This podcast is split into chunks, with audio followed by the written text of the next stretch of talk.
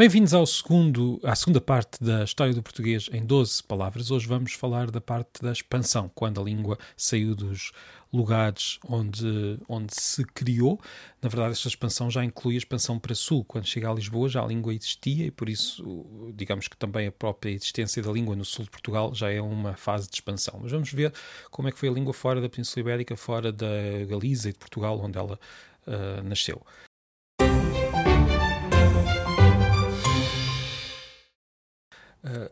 Como se bem se lembra, no primeiro capítulo nós falámos de, de seis palavras: estrela, luva, lua, laranja, azul e português. Hoje vamos falar de mais seis palavras.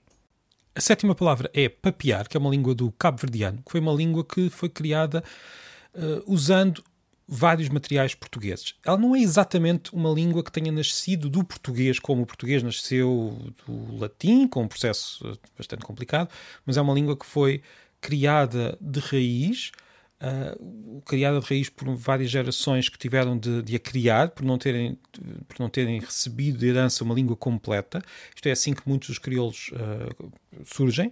Há uma língua de comunicação que é criada, uh, por exemplo, entre grupos de escravos, vamos imaginar escravos que falam várias, imaginar, e é bastante real, escravos que falam várias línguas e então para, para comunicar entre si, para comunicar com quem os está a traficar para outro sítio, acabam por criar um pidgin, que é uma língua, uma língua de comunicação, como é, por exemplo, o portunhol, entre os portugueses e os espanhóis, noutra situação muito diferente. Este pidgin depois é aprendido por novas gerações e estas novas gerações criam uma língua de raiz com uma gramática nova, uma gramática diferente das outras línguas que estão à, à volta. Portanto, o, o cabo-verdiano tem muitas palavras portuguesas, uh, não é exatamente uma língua que tenha, nascido, que tenha nascido diretamente do, do português. A gramática é bastante diferente, é uma língua que é testemunho da capacidade linguística dos seres humanos. Mesmo em, eh, mesmo em situações muito difíceis, em que não há uma transmissão completa de uma língua, as novas gerações criam essa gramática e assim se percebe como os seres humanos precisam da linguagem. Papear tem uma relação com o português e aqui mostra como o português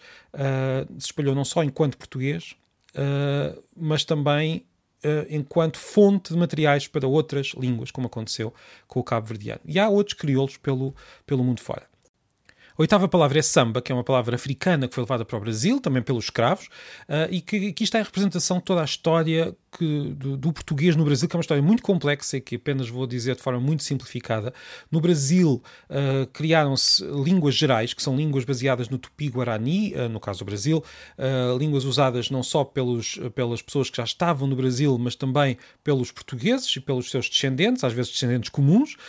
estas são línguas também elas coloniais, porque foram espalhadas pelo sistema colonial, por exemplo, pelos jesuítas, vamos, como por exemplo, estas línguas gerais são muito diferentes do português. A certa altura, o português passa a ser a língua uh, usada uh, em todo o território brasileiro por vários motivos, uh, não só por uma questão de política do próprio, do, do próprio reino de Portugal, mas também por causa do prestígio que o português começou a ter enquanto língua das cidades. As línguas gerais começam a ser cada vez menos faladas e o português surge como, como língua comum de todo o território. Um português com grandes influências africanas, um português com uma gramática bastante diferente, um português tem origem neste caldo que começa a surgir no século XVI. Depois, no século XIX, quando o, o, português se torna a língua oficial do novo, do novo país, do Brasil, uh, o português foi, uh, começou a ter como padrão o português que já existia na, na Europa. E por isso temos aqui uma espécie de uh, língua dupla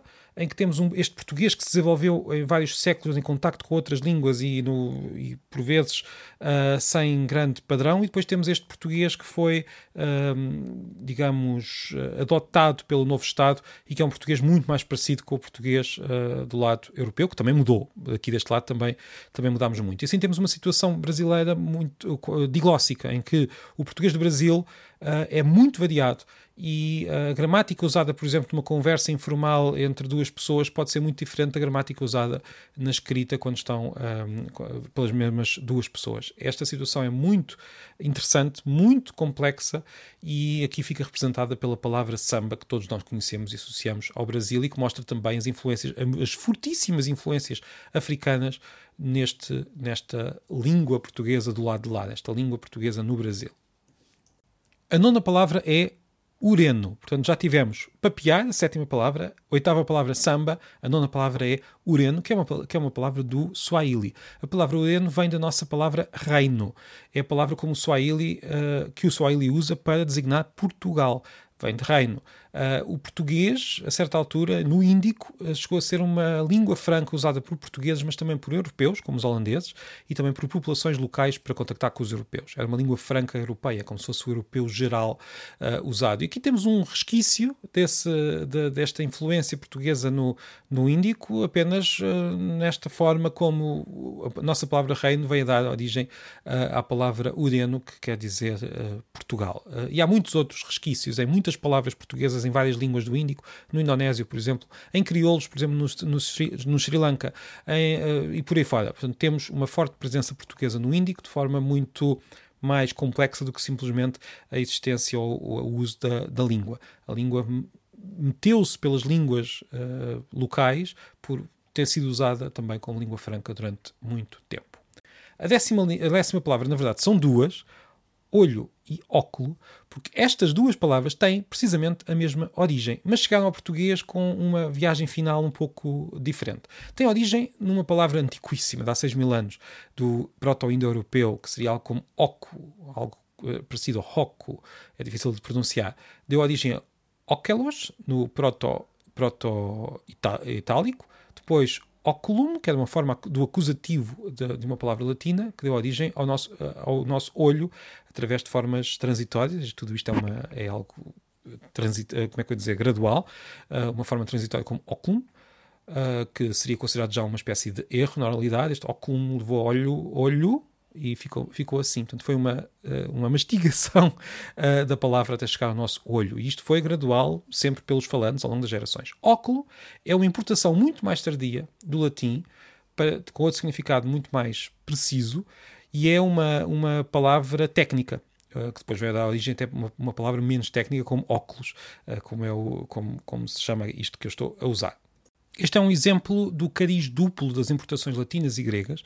Temos importações que são de herança, que vêm uh, por aí fora, pelas gerações fora. Temos estas importações um pouco mais artificiais, mas muito úteis, de palavras técnicas, por exemplo, e não só, uh, que foram feitas muito mais tarde, durante o Renascimento, por exemplo, e durante todos os séculos uh, posteriores, em que os cientistas e os técnicos, quando precisavam de uma palavra, muitas vezes iam buscar o latim e ao grego. Esta importação é diferente e as, os próprios sons das palavras não sofrem as mesmas mudanças. Ou seja, olho tem todas estas pequenas mudanças graduais feitas pelos falantes e óculo é como se fosse uma palavra latina conservada em formol. Está conservada porque foi saltou os séculos, veio do latim uh, clássico diretamente para as línguas mais modernas, saltando todos estes séculos de mastigação pelos falantes. Este, esta importação dupla de palavras latinas e, e, gregas mostra também mais uma vez como as palavras fazem têm caminhos muito diferentes e como as línguas são feitas de materiais muito diferentes, às vezes do mesmo material, mas usado de forma uh, ou importado por pessoas diferentes e por caminhos diferentes. Temos depois a palavra rua, que é uma palavra galega, que mostra bem, com este acento, esta é a versão Uh, oficial da palavra, uh, esta palavra mostra como, uh, na zona onde a língua começou, no noroeste da península, ainda hoje se fala algo muito parecido com aquilo que é, que é, que é o português. O, a língua não desapareceu de lá, embora esteja muito influenciada pelo castelhano, embora o castelhano ou o espanhol esteja uh, hoje em dia a ser cada vez mais usado na Galiza, a língua que deu origem uh, às versões atuais do português e do galego está lá ainda na Galiza e nós podemos encontrar nas placas, porque é desde os anos 80 oficial também na Galiza. Nós encontramos palavras nossas na Galiza, encontramos estrada, por exemplo, encontramos rua, encontramos tantas outras. Nós podemos falar em português com os galegos e muitas vezes nós não sabemos isso. Nós podemos falar porque eles falam algo que vem da, precisamente do mesmo sítio de onde vem uh, o português, que é este latim mastigado no noroeste da península que depois espalhou pelo mundo. Portanto, se nós dermos a volta toda, chegamos à Galiza e temos também uh, algo que é a nossa língua ou o diabo por ela. Por fim, e para terminar, temos bué, que é uma importação recente das últimas décadas, desde os anos 70, que veio de África. É provável que tenha, que tenha vindo da palavra do Kimbundo, uma língua de Angola, da palavra mbué, que quer dizer abundância. E esta palavra mostra bem como a nossa língua continua a ir buscar materiais, como a nossa língua continua a ser uh, renovada, como as palavras depois têm usos diferentes, podem ser mais informais, mais formais, e vemos como a nossa língua uh, tem vestígios de palavras do Império Romano, da Rota da Seda, da expansão islâmica, da expansão, das, da expansão dos povos ibéricos pelo mundo, do tráfico de escravos, da história do Índico, do desenvolvimento das línguas nacionais na Europa. Uh, tem ainda palavras que foram, foram, e aqui falámos pouco, mas poderemos depois falar noutros vídeos, que foram importadas do francês e do inglês, que são as outras duas línguas para lá do, do castelhano uh, que mais nos deram palavras, é, é quase uma característica do, histórica do português, que foi buscar ao espanhol, ao francês e ao inglês de forma sucessiva várias palavras, mas também a, a, muitas outras línguas.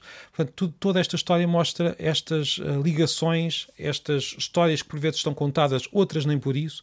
Nós não sabemos assim tanto uh, como é, que se, como é que se criaram, por exemplo, os crioulos no Atlântico Norte. Sabemos que tem a ver com a escravatura, mas não sabemos bem todos os processos. E olhar com atenção para a nossa língua, nós vemos tudo o que não sabemos e tudo o que se entrevê na história das palavras, nos, nos, sons das palavras, nas ligações entre as palavras que nós conseguimos adivinhar ao olhar para elas. Tudo isto está inscrito mesmo nas palavras que usamos todos os dias, que são testemunhos da história do português, mas também do mundo. Até ao próximo episódio.